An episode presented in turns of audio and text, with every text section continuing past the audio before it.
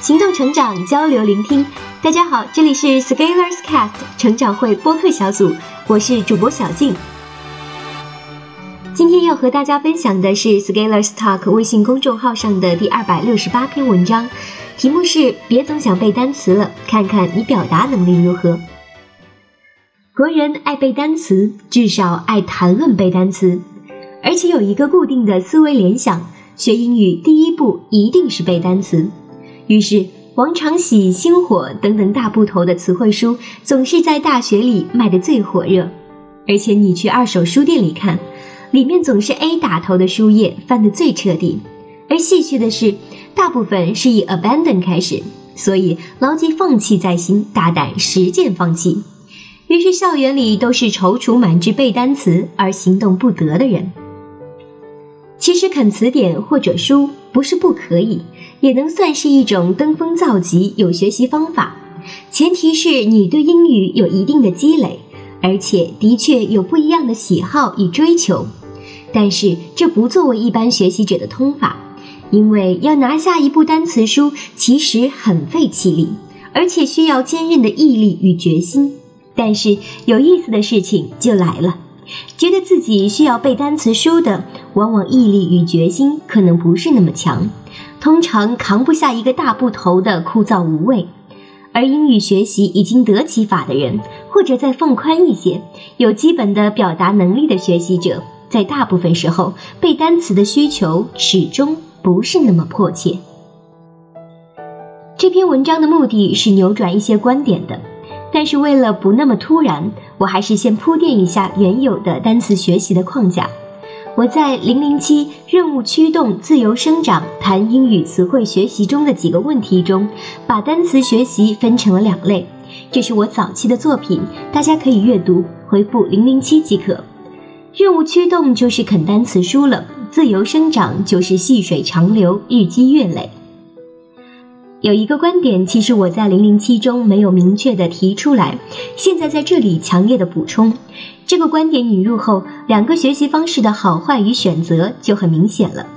我们在试图解决一个问题的时候，一定要在问题还不是问题的时候着手消灭，而不是让其发酵成一个迫在眉睫的灾难时才充分调动资源全力救火。是谓为之于未有，治之于未乱。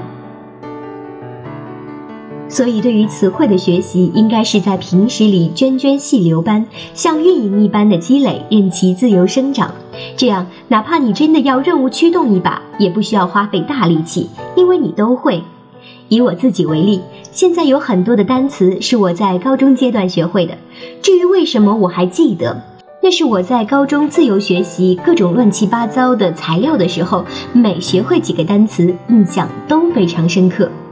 自由生长式的运营也是需要费些功夫的，但是更原生态一些，相当于你在突击一本字典的时候所需要花费的精力，均摊在你平时的每一课上，而且效果更好。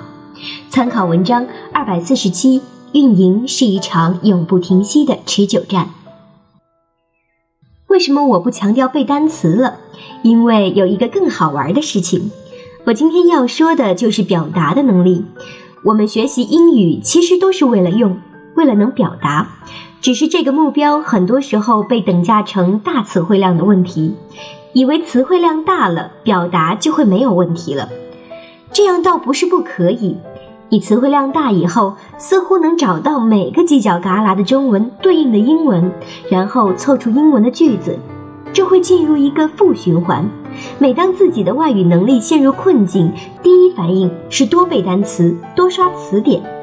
但是实际情况往往没有那么简单粗暴。就好比我们总是觉得有钱，我们望尘莫及的姑娘就会青睐我们。然后你真的有钱了，你也可以有很多姑娘，但是曾经那个她还是仍然不鸟你。英语有时候就是那个姑娘，适合用巧劲而非用蛮劲。但是大部分人学英语是想在表达一个意思的时候能够更自如地说出来，这其实是一个词汇量加上基于词汇的表达能力的问题。词汇是静态的，但是表达能力是动态和弹性的。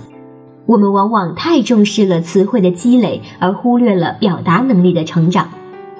其实我一直在想，表达怎么来量化描述，这个在后续的文章中我计划继续探讨。但是在这里，我先提的一点就是，语言其实就是一个有限的基础元素集合，比如词，对于无限的展示序列集合，即句子的支撑，从词生成句子。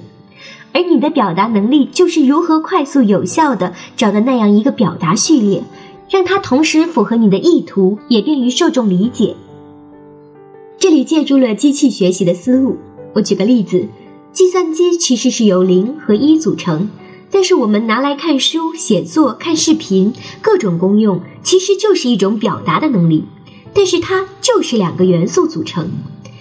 英语里有二十六个字母和基于二十六个字母上的词，还有上面的短语等等。而我们如果专注于词汇层面上的话，三五千其实已经足够日常的运用。但是大部分人，包括我自己，往往更爱新单词。忽略老朋友的更多功能，所以在增长表达能力上走了一个最不直接的方向。其实从表达能力上深挖，还是会有很多惊喜的。但是限于篇幅，今天主要是摇一摇读者大脑里沉积下来的旧观念，放一个新的种子，其余不展开。后续我会介绍我在这方面的探索感想。最后再点题，少年别总想背单词了，看看你表达能力如何。以上就是这篇文章的全部内容了，非常感谢大家的收听。如果大家想阅读 Scalers 的更多文章，欢迎大家订阅 Scalers Talk 微信公众号 S C A L E R S T A L K Scalers Talk。我是主播小静，我们下期节目再见。